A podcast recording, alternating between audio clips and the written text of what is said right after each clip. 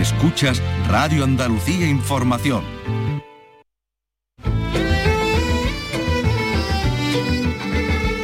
Andalucía es cultura. Con Maite Chacón. Radio Andalucía Información.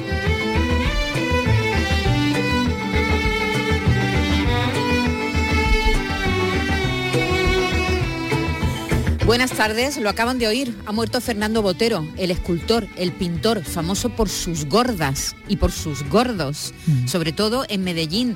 Él tiene una plaza en su ciudad natal donde están expuestas sus esculturas de mujeres orondas, redondas, enormes, hermosas, bellas. Y ha habido una polémica, por cierto, este año con esa plaza porque ha sido eh, cerrada a los habitantes de Medellín y, solo abierta a los turistas. La, la vallaron y, y han dejado entrar solo a los turistas. Bueno, Fernando Botero vivía en México, en México digo, vive en Mónaco y ha muerto con 91 años. Todavía no sabemos eh, de qué. Eh, quebrantos de salud, dicen. La información la han dado en W Radio en Colombia y todavía no tenemos más detalles. Sí sabemos que ha muerto, al parecer, en Mónaco, en la ciudad donde vivía, y aquí en España también tenemos, por supuesto, son muy conocidos sus cuadros.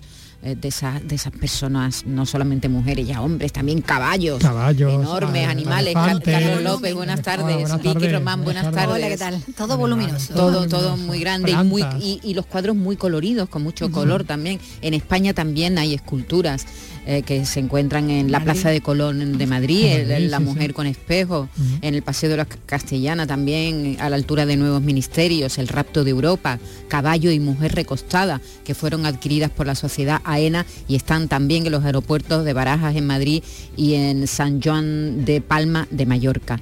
En fin, que ha muerto un artista que nos ha acompañado en los últimos años porque ha muerto muy mayor, su fama era internacional, ha vendido muchísima vendible, obra, sí. ¿verdad? Porque era un pintor además de eh, personal muy comercial, ¿verdad? Sí, se volvió pop. Sí, sí, sí, completamente. Se volvió absolutamente pop. Así que descanse en paz, Fernando Botero. Si tenemos más información a lo largo de, de la tarde, se la iremos contando. Pero hoy queremos felicitar, queríamos, Vicky, empezar felicitando a la escritora e ingeniera, que hay que decir, que es ingeniera también, Silvia Hidalgo, que ayer fue reconocida con el decimonoveno premio Tusquet de novela por su obra Nada que decir. Sí, la autora sevillana, bueno, ha ha obtenido este ingeniera informática, ella se dedica a la, a la informática y bueno, hemos tenido ocasión de hablar aquí con ella en estos micrófonos con sus dos obras anteriores. Esta premiada es la, es la tercera. Hemos hablado con ella de dejarse flequillo, la mirada de la mujer adolescente, ¿no? En primera juventud, de Yo Mentira, donde eh, tenía ya la perspectiva de, una mujer, ¿no? En primera persona de, eh, entre la treintena y, los 40 años y ahora eh, le da voz a, una mujer de, de 40 años en este Nada que decir que saldrá publicado el próximo 18 de octubre. Y tam- va- vamos a hablar hoy también con otra escritora, con Sandra Aza, una abogada, antes era ingeniera informática, ahora es abogada. Es- Sandra Aza viene a presentarnos su primera novela, Libelo de Sangre, una narración que comienza con un crimen ritual en el Madrid en principios del- del siglo Al XVII. que le van a buscar a unos culpables que no son. Ajá, y ahí vale. empieza todo, Una de lo del intriga, libelo. de sangre. un- un- y una, una intriga Sí, sí, larga. larga, y- larga, la que él tiene que seguir una con- continuación. Ajá. Continuará. Muy bien. canciones de la radio, el que te sirve las copas, el que te vende el diario. Hay un hombre en España que lo hace todo. Hay un hombre. Carlos, he pensado, en, en lo- a Vicky todavía no le cogió la onda. No le busca una sintonía, pero a ti te he buscado esta. ¿Te gusta? Me encanta. A ver. La primera comunión. Hay un hombre en España que lo hace todo. Hay un hombre que lo hace todo en España. Son Astruth y eh, no sé. Hay un hombre en España, mítico, a mí me encanta la, estrofa, es el que mete la- las anchoas en las aceitunas y continúa. Es el amante de, es el amante de la infanta y lo es de más de una. Te, te viene bien entonces, ¿no? Me viene bien, Vamos, si no te viene genial, bien, te lo cambio, ¿eh? no, pasa genial, nada. ¿no? genial. A ver si el lunes tengo ya la sintonía para, para Ana. Miedo, Bueno, me da miedo. a partir de hoy, si van por la ciudad de Cádiz, a- mm, pueden ver a personas que están pertrechados con cámaras, con pértigas, y, y- y no hay que extrañarse, ¿verdad? Porque estarán rodando seguramente para participar en un concurso de cortometrajes, Carlos. Efectivamente. De eso hablaremos hoy también. De eso vamos a hablar en la décima edición del, del concurso de cine urgente Docu Express, bueno, que se enmarca en el Festival Alcance de Cádiz. Nosotros íbamos a participar, pero por como ya se ha cerrado el plazo, pues no Ah, podemos. Ya no, ya no podemos, porque podíamos Esto- haber participado. Por supuesto que sí. puede Está abierto a profesionales y a, y a no profesionales. De 0 a 91, de que- bueno, de 0 no, de 18. De 18 a, Ah, bueno, a- a final de la vida. ah, Como Y- Oliveira, claro. Manolo que Eso, y la inscripción Hay terminó mucha ayer. gente mayor que se, que se apunta. Hombre, dicho. Sí, perdona, sí, sí. cuando llega la jubilación tú dices, ¿qué hago? Cuando tienes tiempo. Voy a hacer Voy a cine. hacer lo que me gusta, Pues voy a hacer lo claro. que me gusta. Bueno, vamos a repasar también la cartelera, es fin de semana y siempre es un buen plan ir al cine y también vamos a hablar de una iniciativa muy curiosa que se pone en marcha por primera vez en Andalucía. Hablaremos de biblioterapia. Todo eso aquí hasta las 4 de la tarde.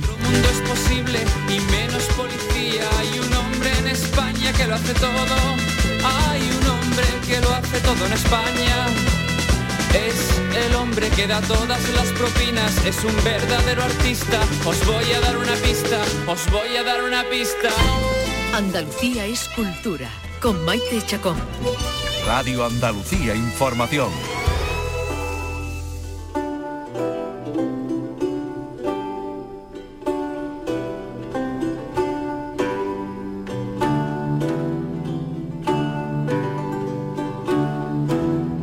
Hola Sandra, ¿qué tal? Bienvenida. Hola, un placer estar aquí con todos vosotros.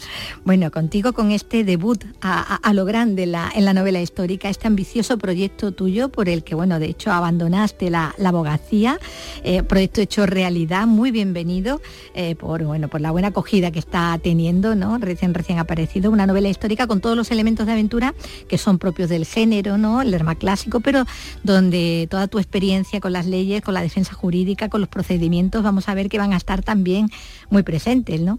Sí, están bastante presentes. Hay, hay dos, aparte de todos los protagonistas, pues hay, eh, hay dos tramas que van, corren en paralelo. Por un lado, eh, son las aventuras del protagonista, de Alonso Castro, eh, y ahí tenemos, bueno, como, como un escenario que es el Madrid de 1620, y por otro lado tenemos la trama, bueno, pues de los otros protagonistas, que son los padres de Alonso, ¿no? Que, que bueno, pues viven los avatares de ante la Inquisición, y la Inquisición era un tribunal, entonces lo que hacían era, eh, lo que se plasma también son todos los engranajes y todos los avatares de, de- de los protagonistas, pues frente al tribunal de la Inquisición. Mm.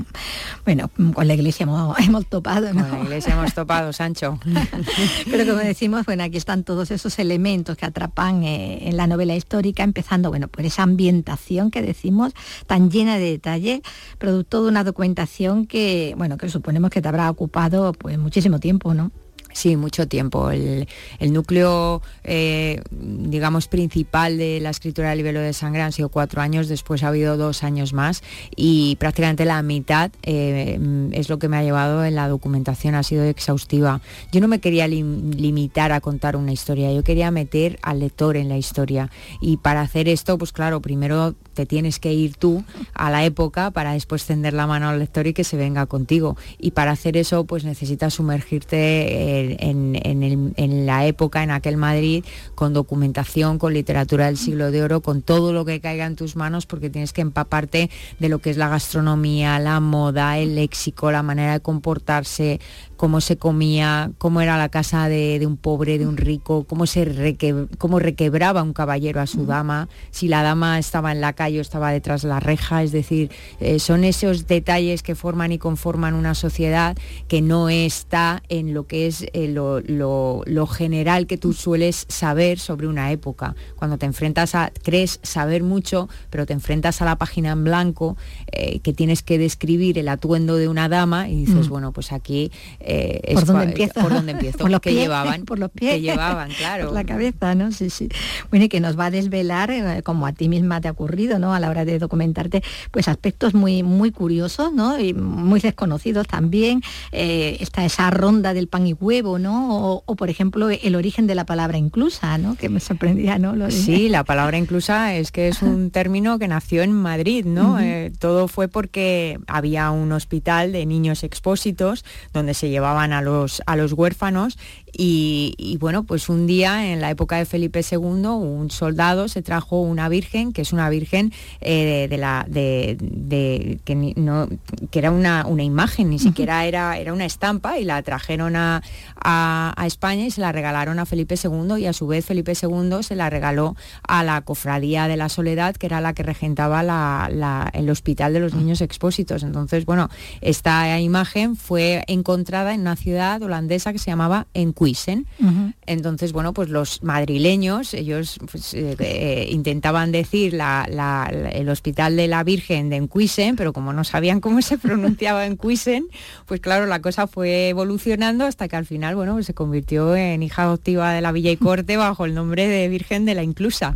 Y de ahí surgió el término de, la Inclusa. Y lo que decía antes, ¿no? La ronda del pan y huevo, ¿no? Esa cofradía, ¿no? Que, era, que socorría a los indigentes, ¿no? Que era una, casi una precursora de, de de la Cruz Roja, ¿no? Sí, sí, algo así. Era la Santa Hermandad del Refugio y la Piedad eh, pero claro, los madrileños, eh, una de las cosas que, una de, los, de las manías que tenía era obviar siempre el nombre oficial e inventarse uno.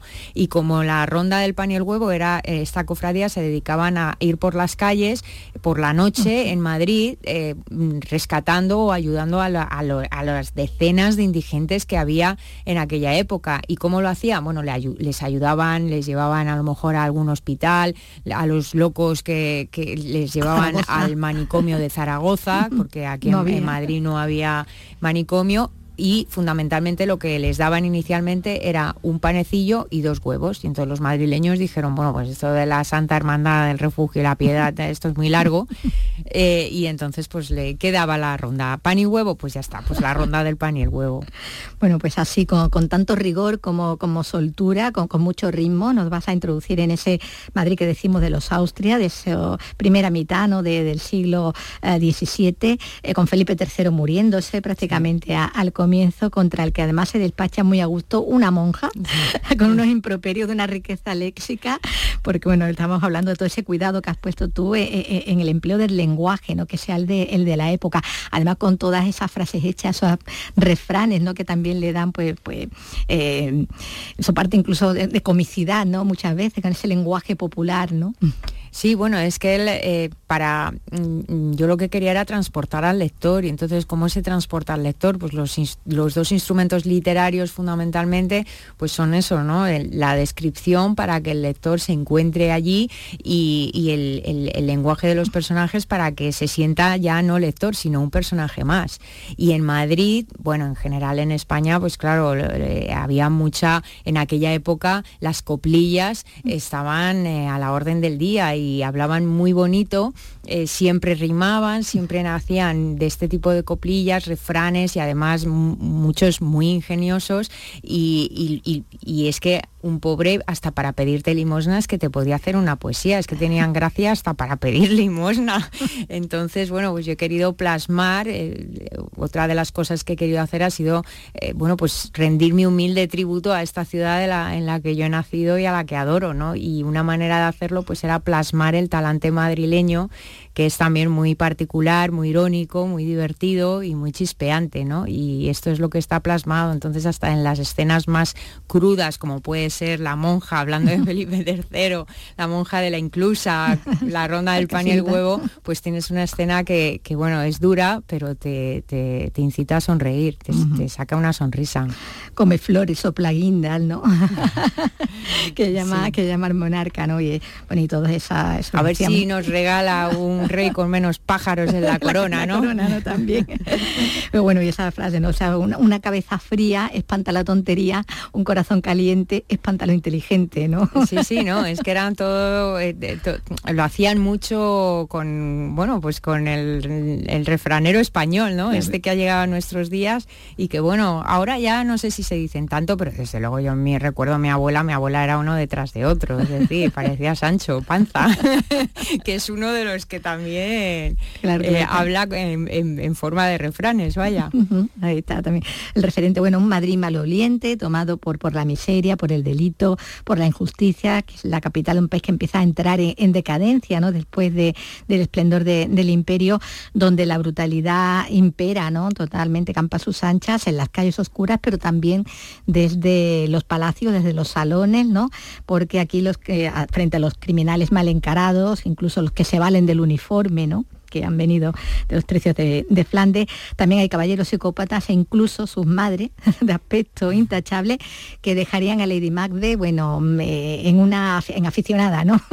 Sí, sí, además es un poco como el mundo al revés, porque eh, están, digamos que en el nivel de sangre están como todos los personajes de arriba abajo, ¿no? Están los ricos, están los pobres, están los muy pobres, está el clero, está el pueblo, es decir, lo, tenemos todo, pero está como un poco al revés porque el personaje que te, que te atrapa, que te conmueve, es Juan, que es un pícaro de la calle, ese es el, es el símbolo de la amistad auténtica. Y sin embargo, pues los malos, no voy a decir nada, pero desde luego no son ni pícaros ni indigentes. No digo más que después lo hago spoiler y me la cargo.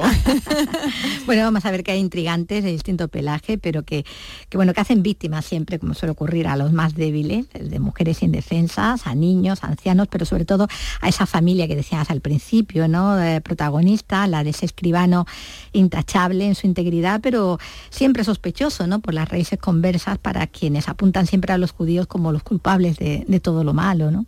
Sí, bueno, porque de hecho eso es un libelo de sangre. Los libelos de sangre eran acusaciones falsas que eh, culpaban a los judíos de eh, secuestrar niños cristianos para crucificarlos y acopiar su sangre para utilizarla en rituales oscuros. Entonces, precisamente es un libelo de sangre, ocurre un doble asesinato, un muchacho ha aparecido mm, mm, eh, con el corazón extirpado y entonces, claro, es claramente un asesinato ritual. enseguida los mentideros empiezan a lucubrar, ¿no? Y, claro, pues ya surge un libelo de sangre que es un bulo, es lo que se denominaría hoy una, fake news. y, pero afecta a un escribano absolutamente reputado y honrado a más no poder, pero con eh, raíces conversas. Y entonces, bueno, pues eh, el, bulo empieza a crecer y él y su esposa empiezan a penar. Bueno, y ahí como redes sociales serían los mentideros, ¿no? Total, total. Para la difusión del bulo, ¿no? Y además concentrados, porque claro, ahora las redes sociales eh, hay tal variedad que, bueno, eh, es como los canales de la televisión, ¿no? Hay tal variedad que, bueno, hasta para concentrar a todo el mundo en un solo canal es complicado. En aquella época no, porque en aquella época tenías el mentidero y entonces si tú te querías enterar de las cosas, tú ibas, perdón, tú ibas al mentidero. Y allí, bueno, aquello era el paritorio de rumores de todo tipo, porque claro, tú ibas o bien a, sembrar un rumor o, bien a recogerlo. Y, desde luego si tú sembrabas un chisme, eh, tarde o temprano lo lanzabas así al aire y tarde o temprano la cosa prosperaba. Y claro, eh, muchas veces era verdad y, la mayoría era lo que daba nombre a un mentidero que era una mentira, pero que podía hacer muchísimo daño. Muchísimo, muchísimo. Porque, como dice, ¿no? Eh, aquí en, la misma portada, tras el título, la fe en Dios encendía corazones, pero los delitos contra ella prendían las hogueras. Y en esos momentos era muy fácil eh, avivar los fuegos, ¿no?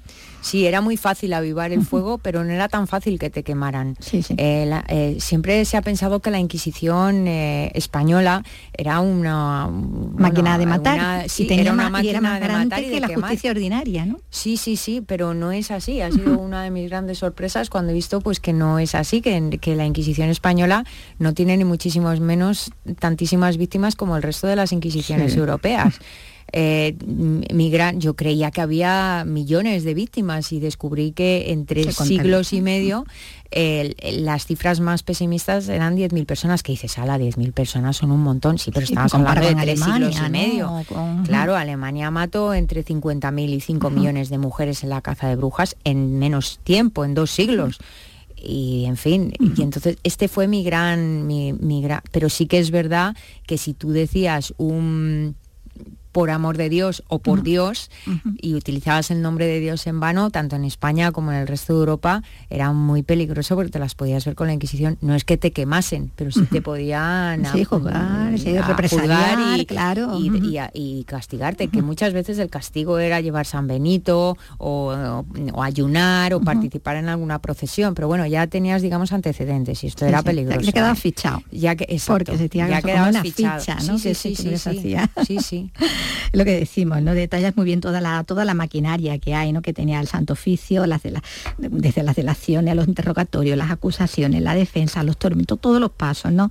Hasta, bueno, esos espectaculares autos de fe que, como dice, bueno, no era tampoco el pan nuestro de cada día, pero que cuando se hacían eran eso, un espectáculo, ¿no? Al, que, al que la gente acudía a falta de otros entretenimientos mayores, pero como dice, ¿no? Dentro de, todo, eh, los tribunales de la Inquisición eran más garantes incluso que, la justicia ordinaria, ¿no? De, entonces estaban esos abogados de preso del Santo Oficio, eh, que tenían por cliente a los reos que ejercieran a favor ¿no? de, las acusaciones, ¿no? Sí, bueno, el abogado de, presos del Santo Oficio era una figura que, que muy cuestionable pero que no la tenían otros presos de las Inquisiciones europeas, con lo cual algo es algo.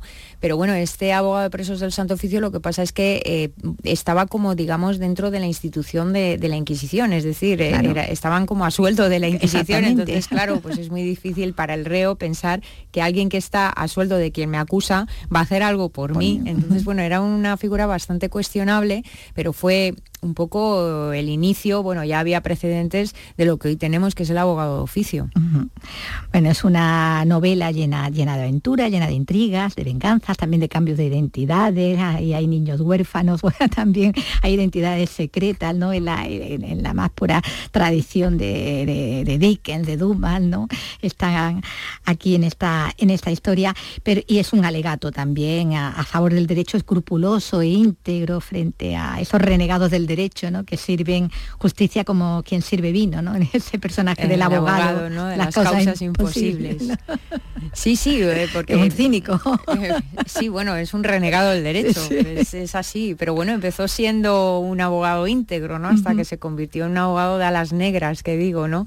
Porque es, eh, bueno, es así, sí, yo lo que he querido mostrar sobre todo son eh, el, derecho de verdad, el como, sobre todo el de la Inquisición, cómo funcionaba los engranajes pero sin entrar en el morbo. Es decir, el, todo lo que se va a encontrar el lector en lo que se refiere a la trama de inquisitorial se va a sorprender porque va a encontrar lo que de verdad ocurría. Yo no, ni he entrado en el morbo ni he templado lo, malo. Es decir, simplemente eh, he mostrado tal cual ocurría, porque además lo tenemos muy fácil, la Inquisición transcribía absolutamente todos los procedimientos, hay actas, exacto, y, es muy fácil ver cómo de verdad se terciaba un procedimiento y te sorprendes de ver que de la gran mayoría pues terminaban en eso, en una pena de, San Benito o de ayuno, y esto es así, no me lo invento yo, es que era, lo ves en los procedimientos que los tienen todos en el Archivo Histórico Nacional y ves las penas que, y las sentencias, y ahí te sorprendes ver que, que es muy difícil encontrar una sentencia de pena de, fuego, ¿no? O de pena de muerte. Y, esto es lo que se va a encontrar el lector, pero sin prejuicios ni juicios, es decir, simplemente sin ninguna disquisición valorativa, eso es lo que ocurrió, eso es lo que quería contar y luego ya el lector, pues ya eh, una vez que sabes la verdad, pues puedes sacar tus, propias conclusiones. Bueno, todo esto pivota, ¿no? todo esto es lo que rodea a la peripecia de, los personajes, de los protagonistas, información, podemos decir todavía aquí, muy jóvenes, que se van a ver solos además, teniendo que superar los obstáculos que, que otros les van a, poner. Podemos hablar de, Alonso, que lo citabas antes, de Miguel, que también nos hemos quedado ahí pendientes de qué, de qué pasaría con él, que va a ser su, futuro. El de esos otros aquí recién nacidos, hermanos de leche también, que hemos dejado en, el, en la inclusa, y a los que tendremos que ver crecer y crecerse ¿no? en una próxima entrega, ¿no, Sandra? Sí, sí, sí. A ver, el libro termina, tiene su desenlace. Eh, pero bueno, queda, es susceptible de, bueno, de, continuar con la historia y bueno, pues sí, lo hará, lo hará. y donde no sé yo si en esa continuación se van a desarrollar también personajes femeninos que aparecen por aquí, eh, en esta realidad histórica en la que en verdad se daba poco papel a, las mujeres que eran las grandes víctimas de, bueno, de esa brutalidad masculina, ¿no? Eh, de hecho empieza con una violación grupal eh, y ahí está ¿no? todo ese abuso sobre, sobre prostitutas, sobre criadas, incluso sobre señoras, ¿no?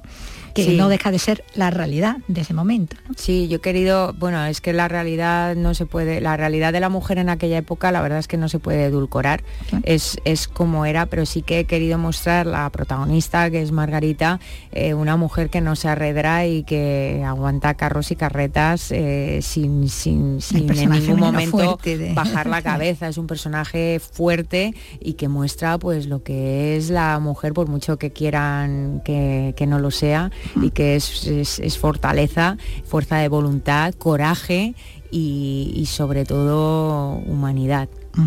Bueno, estamos deseando saber qué les va a ocurrir a tus protagonistas y con quiénes se van a encontrar en la siguiente, bueno, en esa peripecia que, que, no ha acabado, todo lo contrario, no ha hecho más que empezar, como, como esta carrera literaria de, de Sandra Aza. Pues muchísimas gracias. Muchísimas gracias, ha sido un auténtico placer. Un saludo.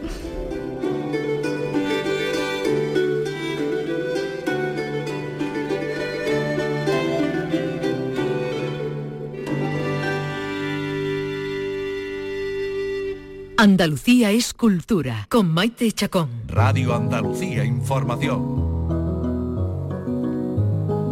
Como les contábamos hace un momento, hoy comienzan los rodajes en la calle del certamen de cortometrajes que desde hace 10 años se celebra en el marco del Festival Alcance de Cádiz. Carlos López ha estado con Mateo Cabeza, el tutor de esta prueba curiosa que se desarrolla hoy. Hoy comienza la primera jornada del concurso de cine urgente Docu Express del Festival Alcances en Cádiz. Los participantes deberán grabar por las calles y montar sus cortos durante este fin de semana. El corto ganador se proyectará en la gala de clausura. Además, este año habrá también un segundo premio. Vamos a charlar con Mateo Cabeza, que es el tutor bueno, que se va a encargar de explicar a los participantes cómo grabar, los consejos generales para montar, el estilo, en fin, todo lo que es pues hacer un, corto. Hola, ¿qué tal, Mateo? Hola, ¿qué tal? Muy bien. ¿Qué tal? Bueno, vas caminos de, Cádiz porque dentro de un ratito, a las 5 de la tarde, pues comienza este, esta sesión, digamos, de, eh, tutorial, ¿no? Por decirlo de, alguna manera. Sí. Eh, ¿Qué nivel llevan los participantes? Bueno, a priori creo que es un compendio general de todo, ¿no? No, existe lo que sería como una un, nivel único, ¿no? Ahí, pues, bueno, puede haber gente que estén empezando a hacer sus primeras obras, ya eh, grupos experimentados, ¿no? Eh, que eso, quieras o no, también me gusta porque enriquece también la experiencia, sobre todo porque mi interés, más allá también de, de guiar, ¿no? O tutorizar a cada proyecto, es también hacer una sinergia entre todos los equipos, ¿no? que, se lleven algo más de los contactos que pueden realizar y, de cómo se puede enriquecer entre ellos con sus ideas, a que se quede solo como una mera competición, ¿no? que al fin y al cabo eso es lo que menos para mí eh, se puede, puede sacar una experiencia importante para cada uno.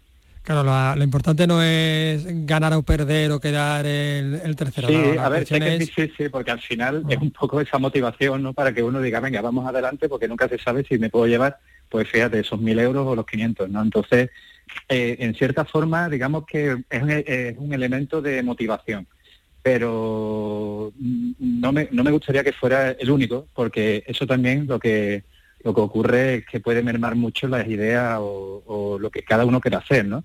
Eh, casi le puede distraer y puede crearme por un tipo de historia o una forma que, que, no, que no vaya para nada con lo personal o casi con, romper el lenguaje, como quien dice, ¿no? Es un poco acercarnos al estilo de cine que se suele proyectar en el Festival de, Alcance, ¿no?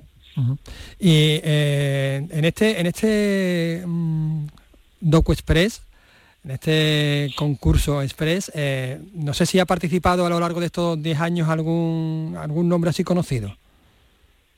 Eh, Sí, sí, sí. Eh, a ver, yo tampoco sé, yo no he estado todos los años. Digamos, bueno, yo mismo participé los primeros años, estuve tres años seguidos. y, yo ahí encontré a varios cineastas de aquí de, Andalucía, ¿no? Que estaban, que, estaban ahí participando, y no solamente de Cádiz, sino de, todas las provincias. O sea que eh, eso también es un valor importante. Hay gente que nos acercamos a Cádiz, ¿no? Para, para filmarla, ¿no? Para crear con, con la ciudad. Y, y ya te digo, seguro, hay nombre tal, pero ahora mismo tampoco te puedo decir exactamente. Eh, eh, pues eso.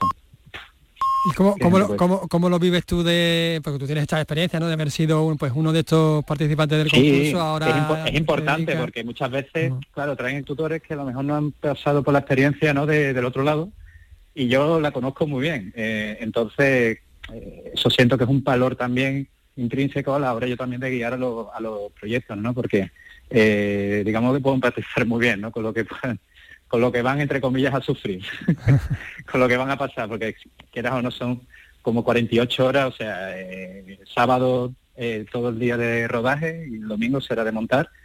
Casi que creo que lo más lo más difícil, ¿no? Lo más complicado será el día de montaje, ¿no? Porque poder crear una estructura, una, una narrativa, ¿no? Que, que tenga su ritmo, que, tenga su entendimiento eh, en solo pues unas ocho horas, ya te digo, es muy difícil, ¿no? Es algo que, es complicado, pero, pero bueno, se puede, ¿no? Digamos que ya son diez años y, que siempre han salido casi todas las personas que se han, que han participado, siempre, como ya te digo, la mayoría, han terminado con su propuesta, ¿no? Con la película hecha.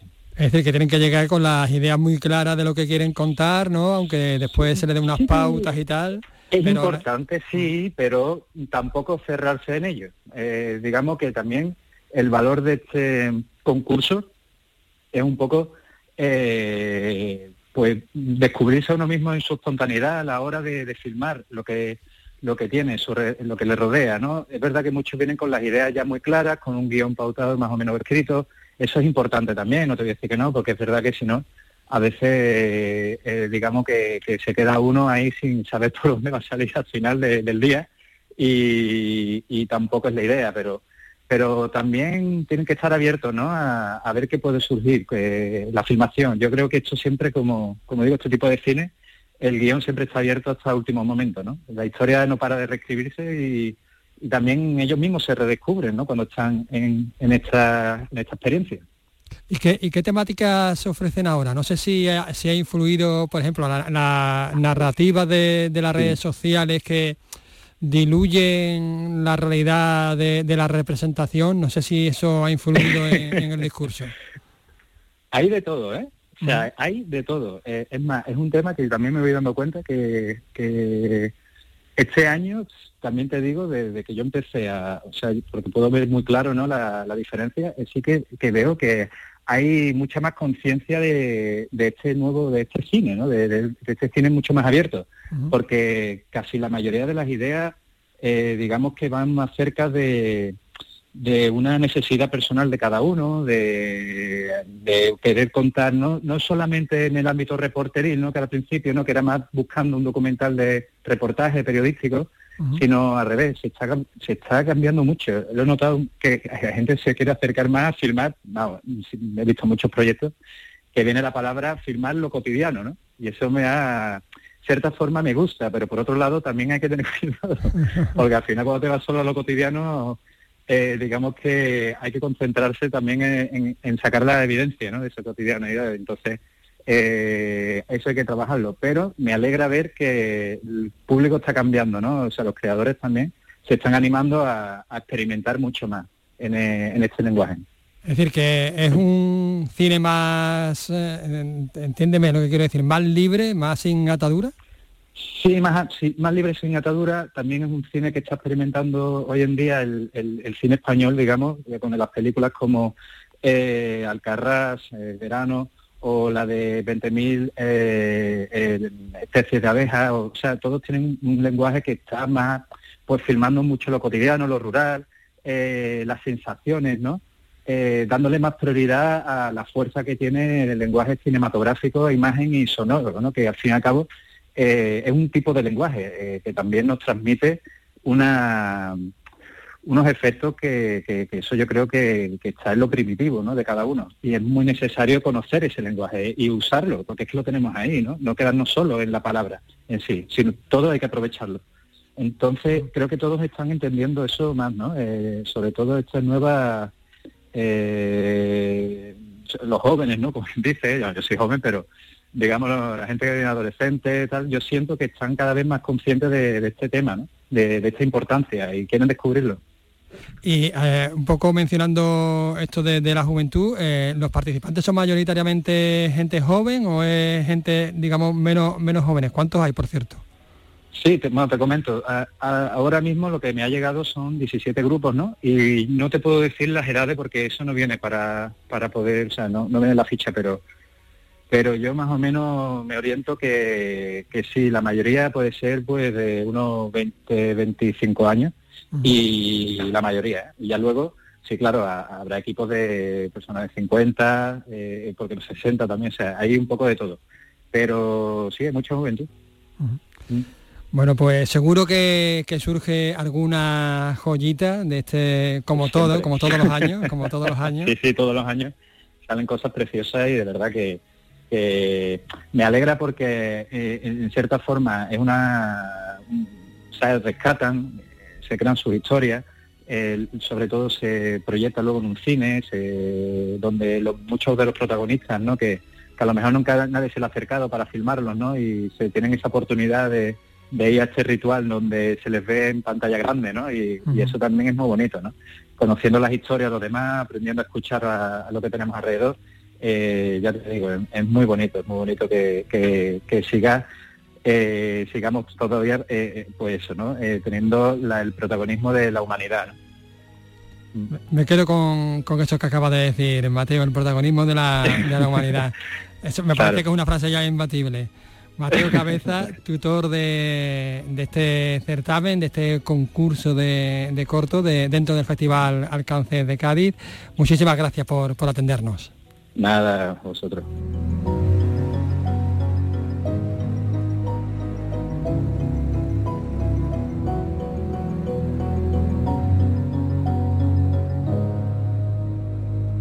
En la revista de Radio Andalucía Información tienes el repaso a la actualidad del día. La última hora, conexiones en directo, información especializada, música. Tu programa de tarde en Radio Andalucía Información es La Revista, de lunes a viernes desde las 5 de la tarde con Araceli Limón. Radio Andalucía Información. Andalucía es cultura, con Maite Chacón. Radio Andalucía Información. Son las 3 y 37 minutos de la tarde y los viernes nos gusta ir al cine y nos llevas de la manita siempre Vicky Román. ¿Qué tal, Vicky? Hola, ¿qué tal? Hoy se me ha gustado lo de llevar de la manita. ¿Verdad? como cuando éramos, nosotros. Como cuando éramos chicos. Lo que hacían con nosotros nos llevaban de la manita. Nos llevaban de la manita al, cine, al cine. Y vamos a empezar hoy con la última película de Daniel Calparsoro, una película de acción de suspense y Luis Tosar pasando un rato horroroso. Y los demás pasándolo muy mal de ver cómo está el pobre de Luis Tosar con un chaleco de, de De bombas. Sí, cargaditos, cargaditos de bombas, en todos los nombres de Dios. El poder de una imagen vale más que mil palabras. Y la tuya va a dar la vuelta al mundo.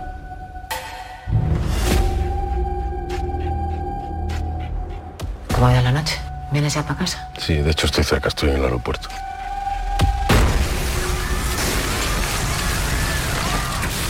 Sácame de aquí.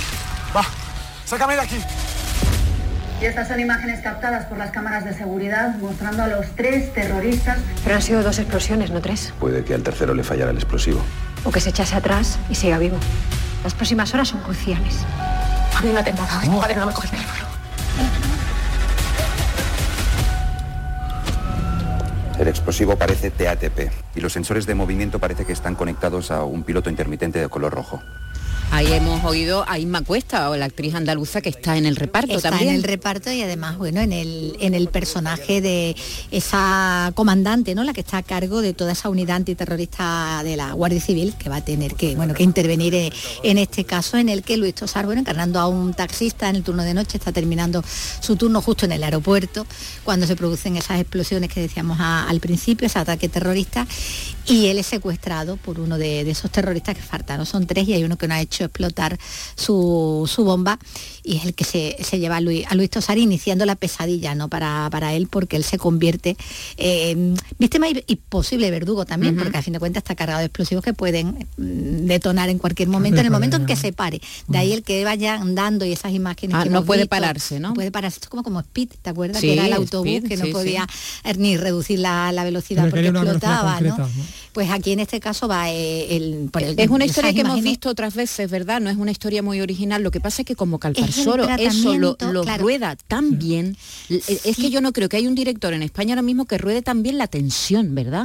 la, eh, la adrenalina, la tensión te pone, te pone, a mí me pone a mil. cuando no puede estar muy tenso ese protagonista ahí hay un trabajo de contención porque precisamente bueno tiene que eh, tiene que seguir andando no se puede dejar vencer por el pánico tampoco puede salir corriendo mm, está totalmente vigilado es una bomba andante, evidentemente, por todo el centro de, eh, de Madrid. Y bueno, y ahí está esa también, mm, el conflicto también familiar que hay, eh, porque el- personaje lo, lo vamos a conocer además en un momento complicado, vital, ¿no? Que también hay, pues ahí ahonda también en la, relación familiar. También se fija en el perfil de ese eh, joven yihadista arrepentido en su momento porque no hace Y no explotar detona la bomba en su momento. en, eh, en el aeropuerto, ni cómo, bueno, pues ha sido engañado también, lo maneja.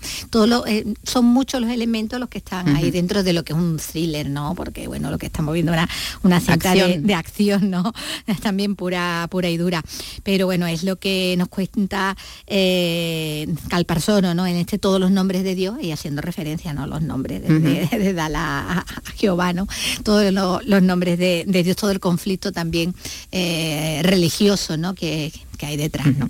Atentados y yihadistas Ah, y sí, Luis además después de que han pasado ya años, ¿no? De los últimos ataques ya- ya en- que se tiene En en, España. España. y un poco como que tampoco una, una película que, que se pudiera hacer quizá Sí, sí, teniéndolo muy del reciente, 11M claro, ¿no? reciente. Teniéndolo reciente lo de Barcelona, ¿no? De la. Rambla o, o, bueno, Bataclan en París, ¿no? Que Sí, sí, sí. todo- todos estos atentados. Bueno, ¿no? pues Luis Tosar en su, en su, bueno, eh, eh, los directores solo lo ven para este tipo de, de personajes, ¿verdad? Personajes torturados que están pasando un mal momento y que pasan unos malos ratos horrorosos. Se ríe o nos lo hacen se- se pasar. Se ríe poco, o, nos lo, o nos lo hacen pasar él, porque cuando no, él, Eh, es el- doy- mis ojos, ¿no? también, también hace de, de malvado. Bueno, todos los nombres de Dios llega hoy a las pantallas, dirigida por alguien que nos falla, que es Calparsoro, y protagonizada por Inma Cuesta y Luis Tosar. Y hay otra andaluza, otra cuesta. Exactamente, En este caso Belén con el cuco. ¿Cuánto? Los intercambios de casa son gratuitos. No hay nada gratis en este mundo.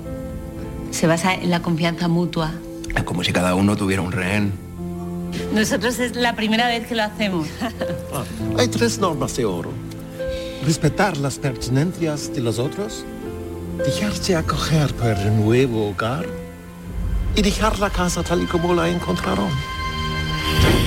Bueno, es una experiencia vacacional. A mí me vas a quitar las intercambio, ganas. no, yo sé que, que tú eres que yo hago intercambio desde hace 10 años. ¿Qué Sin pasa? problema ninguno, no Sin te ha pasado problema, nada no. nunca. ¿A quién le con pasa, ningún qué le pasa a anfitrión. Belén Cuesta? Pues que le pasa que ella ya se va con su marido, ya está embarazada además en la, en la recta final y hacen un intercambio de casa, todo bien. Además la- los con los que se va a intercambiar en Alemania es una pareja de, de jubilados, aparentemente entrañable, pero ¿os acordáis qué mala leche tenían los jubilados de al lado de la vecina de Rosemary en la semilla del diablo?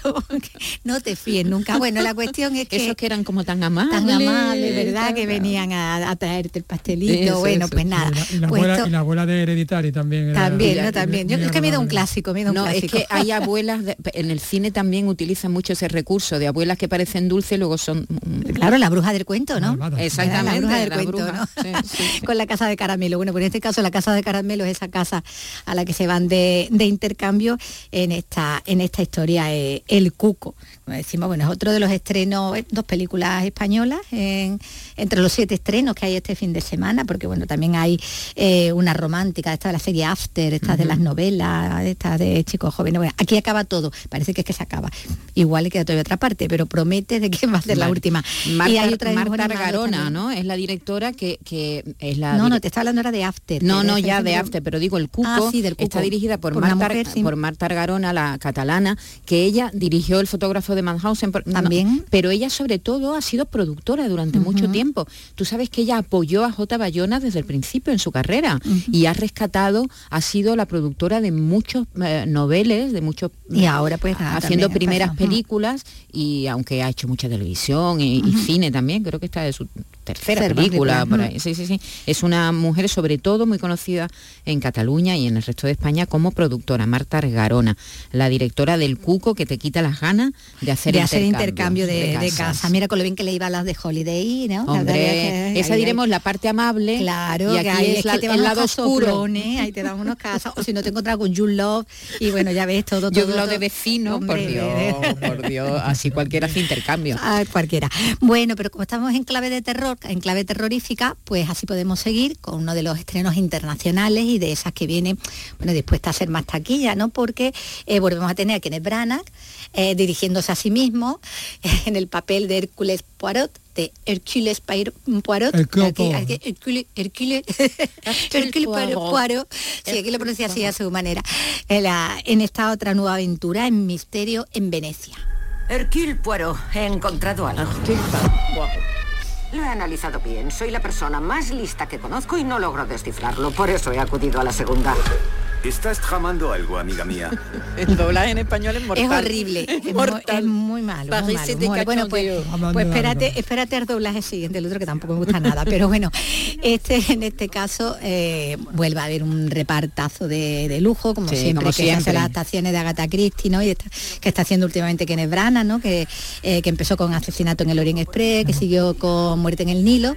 Y ahora aquí en este Misterio en Venecia, pues mm, en realidad mezcla, ¿no? De diferentes historias de, Agatha Christie. ¿no? Ah, no, está, basado en, una novela, ¿no? Claro, eh, que ya a todos nos pueda sonar porque, ah, eh, porque las hemos leído y porque ha habido muchas adaptaciones cinematográficas previas.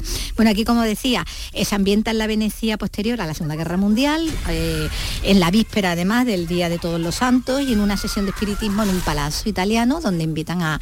A, a, Poirot ya jubilado, ¿no? A, Poirot que está ya, sí, prácticamente. Ya está, ya, ya. es que trabaja mucho este retirado. hombre y ya le toca ya pues cuántos casos va, tiene cotizado ya tiene cotizado muchísimo este hombre le tiene que quedar una pensión pero la buena vamos para que se vaya ahí a, seguir con su faceta de gourmet. Bueno pues ahí está Michelle Yeoh que es la espiritista que bueno es la ganadora del Oscar este año por toda la vez en todas partes no la, la prota. La, sí la, oriental la oriental exactamente la que tiene la, lavandería. Bueno eh, Kelly Reilly que bueno es la prota de Yellowstone de la serie que era eh, la, mujer no la, pareja de, de Jules En Sherlock Holmes, ¿no? Eh, del Dr. Watson. Eh, está también ahí Jamie Dorman, el Grey, de 50 sombras de Grey, que también hacía de padre de, Kenneth Branagh, o sea, de lo que habría sido el personaje de Kenneth Branagh en Belfast, y que, bueno, pues le ha caído bien y ahora lo tiene también en el reparto. Y Tina Fey, que era la que... La presentadora, ¿no? La presentadora, además, que era la que decía al principio lo de que era la persona más lista de que conocía, ¿no? Y que el siguiente era Hercule eh, Poirot. Bueno, pues es otro de los estrenos que llega a, la sala y también tenemos a Nani Moretti, eh, haciendo de cineasta, haciendo de, director de, cine un poco a lo, a lo Woody Allen, ¿no? Eh, muy, muy personal, un estilo muy personal, en este El Sol del Futuro. Llevo años esperando que Giovanni cambie y ahora ha empezado su nueva película. No es una escena romántica. Esta es una escena en la que habláis de política. Es una película romántica. ¡Acción! No, disculpad. La escena que estás grabando perjudica gravemente al cine, ¿lo entiendes? Quiero dejar a Giovanni, pero no soy capaz. Nunca es buen momento. Han confirmado nuestra reunión con Netflix. ¿Netflix? Dicen que es su mejor película después de Caro Diario. De Caro Diario que, por cierto, que por cierto, mm, todo viene aquí a coincidir, a coincidir porque se repone, no es un estreno, pero sí que llega a las salas en reposición Caro Diario porque se cumplen además 30 años del estreno. 30 años. 30 No, me años, voy. sí, sí. Mentira, me están mintiendo. 1993. No puede ser. Caro Diario. Me sí, han sí, mentido. sí. 30 Aunque años. 30 años. eh, que- No habíamos nacido ninguno. Fíjate, bueno, pues 30 años y, y ahora, bueno, pues está interpretando a este, a este cineasta que como vemos lo están tentando con, con Netflix, ¿no? Con los Sí, sí, 190 sí. millones de personas que, Oye, que y- pueden y ha dejado la moto y va en patinete. Va en, esta patinete, película. sí, bueno, y aquí además una película que él quiere que tenga mucha carga política, aunque bueno, lo escuchamos, ¿no? Esto no, esto es una película romántica, pero no, les quiere ahí Como siempre. concienciar, ¿no? Eh, habla de, de- de un personaje comunista y le preguntan los los- los que están leyéndole, haciendo la lectura de León, de, de guion, si, si bueno, el comunismo es una cosa de Rusia, que en Italia ha habido comunismo.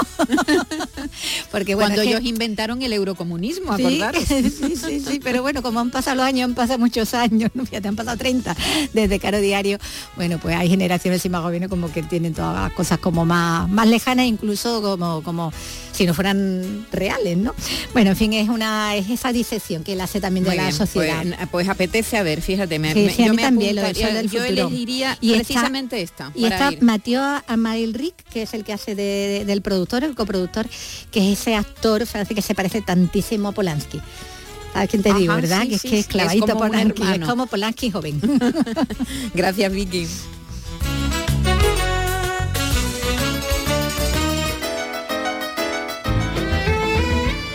En Radio Andalucía Información, Andalucía es cultura, con Maite Chacón.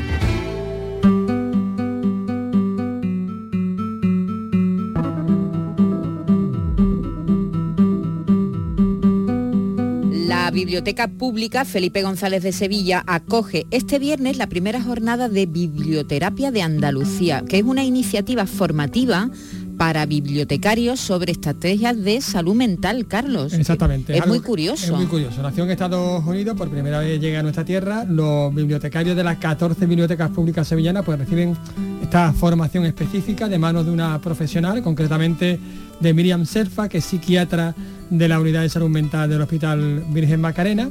Y he podido hablar con ella y también con Miguel Ángel García, que es el responsable de todas las bibliotecas públicas de aquí de Sevilla.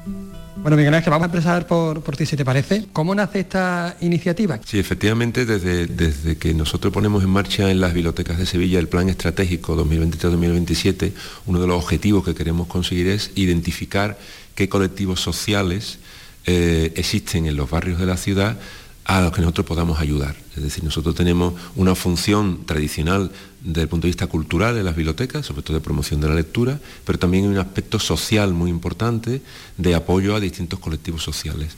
Entonces, eh, precisamente surge eh, de unas conversaciones que hay precisamente con Miriam, que es una eh, psiquiatra reputada y que es habitual usuaria también de las bibliotecas, y viendo cómo, sobre todo a partir de la pandemia del COVID, hay una verdadera, eso lo vemos en las noticias todos los días, un verdadero problema de salud mental en, en España en el mundo, pero en España ella misma nos ponía hoy los datos que casi un tercio de la población eh, española va a tener algún tipo de consulta o, o ha tenido o va a tener eh, sobre salud mental y entendíamos que ese era un colectivo importante. Sabíamos también que en bibliotecas de nuestro entorno cultural, sobre todo en Estados Unidos, llevan tiempo trabajando este tema y bueno, queríamos nosotros desde aquí de Sevilla ver qué podíamos hacer con este colectivo y cómo podíamos implementar al ser equipamientos de proximidad, equipamientos públicos gratuitos y, y trabajar en esa línea. Miriam, tú trabajas con bibliotecarios, que son, digamos, los que mm, reciben esta- estas jornadas, el target, ¿no? ¿Cuál es tu trabajo? Pues mi, mi trabajo hoy aquí es acompañarles a ellos en el proceso de transición hacia unas bibliotecas más inclusivas, incluyendo personas con problemas de salud mental. Ellos eh, tienen esta, esta demanda o tienen como algunas dificultades o desde luego quieren hacerlo eh, mejor o implementar posibilidades de mejor atención a colectivos de personas con sufrimiento psíquico y querían recibir algún tipo de mm, información técnica que les ayudase a, a navegar ese espacio. Y en eso estamos, recogiendo la necesidad e intentando responder a, esa- a esas inquietudes. Yo recuerdo que durante la pandemia se dispararon, por ejemplo, las ventas de libros, es decir, la gente se refugiaba en la cultura. La cultura es terapéutica? Por supuesto que sí. Aquí durante la jornada vienen diciendo los, bibliotecarios que ellos se sienten refugio de las personas en general, eh, de, la comunidad en la que está incluida la biblioteca en concreto, eh, y debaten si es un refugio solo climático o si el refugio son ellos. Y hay mucha gente que piensa que el refugio son ellos, que, que ellos están capacitados para escuchar y para acompañar y para dar conversación o resolver algunas inquietudes. Entonces, sí, claro, las bibliotecas son sitios. Yo he, definido activo en salud, las bibliotecas son eh, activos en salud, digo, he definido durante la jornada de hoy. Son activos en salud para la comunidad. Mira, Carlos, hay un término que se usa hace tiempo en biblioteca que se llama biblioterapia, es decir, la labor terapéutica que puede ofrecer la lectura la lectura de libros, la lectura en voz alta o el acompañamiento con la lectura. Eso habitualmente siempre se ha hecho, por ejemplo, pues llevando la lectura a hospitales infantiles, a personas que están efectivamente, por ejemplo, privadas de libertad, que nosotros también tenemos una actividad con con las presas que están en Alcalá de Guadaira. Entonces ahora surge esa posibilidad de biblioterapia, pero aplicada a las personas que tienen problemas de salud mental, que además es un espectro muy amplio. A lo mejor podemos tener una idea, ese era lo primero que nosotros queríamos con esta jornada, desestigmatizar a las personas de, problemas de salud mental, porque siempre se asocia como, mm, bueno, que todos son unos psicóticos, que todos son unos delincuentes y que todos tienen, o, relacionados con la droga, y sin embargo no tiene absolutamente nada que ver, hay un espectro muy amplio. Esas personas lo primero que necesitan es ser escuchadas y hay una virtud muy interesante y muy desaprovechada en las bibliotecas que es lo de saber escuchar. Nosotros sabemos escuchar a las personas que vienen a la biblioteca porque nos hablan de sus historias continuamente. Entonces, quizás las personas con problemas de salud mental lo primero que necesitan es, como decía Miriam, un refugio porque saben que es un sitio gratuito, que es un sitio confortable, que es un sitio que no se le pide el DNI a nadie, que puedes estar allí a gusto contigo mismo, con tus compañeros, y que podemos escuchar cuáles son tus problemas y cuáles son tus vivencias. Y esa es un poco la, idea que teníamos. Entonces, y a ver, a partir de ahí, qué más podemos hacer también como eso, como activo de, para la comunidad. ¿Y qué más se puede hacer, Miriam? Pues en el debate ha salido la idea de que ellos puedan ser eh, un activo de promoción de la salud, de prevención de problemas de salud mental, porque cuentan que hay personas que todavía no tienen un problema, pero tienen una inquietud sobre algo concreto. Ejemplo, eh, decían, han diagnosticado una persona de la familia de Alzheimer, quiero información sobre el Alzheimer. Si no tengo información sobre el Alzheimer, es posible que yo cargue un nivel de angustia que tenga repercusiones emocionales en mí y que acabe consultando en el médico de familia. Pongo este ejemplo porque ha sido súper gráfico de cómo las bibliotecas podrían ser promoción de la salud. ¿Sería bueno que fuese, digamos, como una especie de formación permanente para el bibliotecario? Has de tener en cuenta que este encuentro de hoy es inédito, que lo hemos construido entre nosotros y lo ha facilitado Miguel Ángel y, tenemos que ver hacia dónde nos lleva. Hay mucha inquietud durante la mañana y creo que vamos a acabar fuera de tiempo porque hay mucha necesidad de hablar y de preguntar cosas. Ya existe, decían que tienen colecciones de autoayuda que son muy demandadas por, la población general y existe también la experiencia en una de las bibliotecas de una colección que se llama Testimonios de Sufrimiento, que es una serie de libros en los que se ha querido visibilizar testimonios en primera persona de personas que han tenido diagnósticos o sufrimientos psíquicos de cosas concretas, pues trastorno conducta alimentaria o algún diagnóstico de psicosis o mm, de, mm, supervivencia a, ideas de suicidio, a trastorno conducta alimentaria. Entonces, eh, bueno, van, saliendo muchas cositas, la verdad. Claro, nosotros, como te decía anteriormente, lo que sabemos sobre todo es escuchar, es decir, hay muchos tipos de personas que van a las bibliotecas ah, y nosotros escuchamos cuáles son sus necesidades y escuchamos cuáles son sus, sus, ansiedades también, ¿no? Y entonces lo que necesitamos ahora precisamente en este tema salud mental es eso, a ver si a Miriam, a través de, este Centro de Salud Mental, nos pudiera dar recursos también para ir ampliando nuestros conocimientos y, que supiéramos afrontar este problema tan importante que hay ahora mismo en la sociedad. Es decir, ¿qué, podemos aportar de las bibliotecas públicas? Y desde los bibliotecarios, desde las personas que están recibiendo esta, formación, ¿cómo, ¿cómo la están recibiendo? La verdad es que muy bien, la verdad es que está surgiendo muchas preguntas, muchas dudas, eh, iniciativas también que van surgiendo. Yo creo que este primer encuentro de aquí va a salir también importantes proyectos. Sí, totalmente de acuerdo con lo que, está diciendo Miguel Ángel. Se ha abierto un debate que ha durado más de una hora y lo hemos tenido que cortar y ahora seguimos después del descanso porque había mucha necesidad de hablar, de aportar ideas, inquietudes, dudas y, mucho deseo de conocimiento. Mencionabas que era algo inédito, que es una iniciativa, inédita. ¿Es la primera vez que se hace en toda Andalucía? Que yo sepa, sí, es la primera vez que afrontando desde las bibliotecas públicas el tema de la salud mental, sí. Ya te digo, estamos en la Felipe González, pero están los bibliotecarios y bibliotecarias de las 14 bibliotecas municipales de Sevilla. Y a partir de aquí, bueno, avanzar muchísimo. Bueno, pues muchísimas gracias por, por atendernos. Enhorabuena por esta iniciativa. Hay que acercarse a la cultura y hay que acercarse también a los profesionales de la salud mental, porque en realidad nadie está totalmente bien. Ese concepto igual hay que, hay que borrarlo. ¿no? De cerca nadie es normal. De cerca nadie es normal. Me ha encantado una, esa frase. Es una frase imbatible de, de, de Miriam. ¿no? Es como preocupante. ¿Es, es tu lema? Es mi lema. De, y preocupante. De cerca nadie de es normal. cerca nadie es normal. Bueno, eh, un abrazo a todos, que lo Mm. paséis bien el fin de semana, Igualmente. Carlos. Muchas Igualmente. gracias, Vicky, muchas gracias, Elena Zájara, eh, Miguel Alba. Nosotros volvemos el lunes a la misma hora. Os dejamos con la Dilla rusa, que va a estar este fin de semana en el Granada El Sound. Granada Sound. Macarrones Pop se llama este tema, en el que habla de aquella historia de Tony Genil, que decía que le había puesto macarrones a, a Michael Jackson. ¿Tú te acuerdas de eso? Yo me acuerdo de eso perfectamente porque soy de mayor. Donde el rey del pop, donde el rey del pop Fregaba los platos. fregaba los platos Con McCartney Paul. con McCartney Paul. Michael y Paul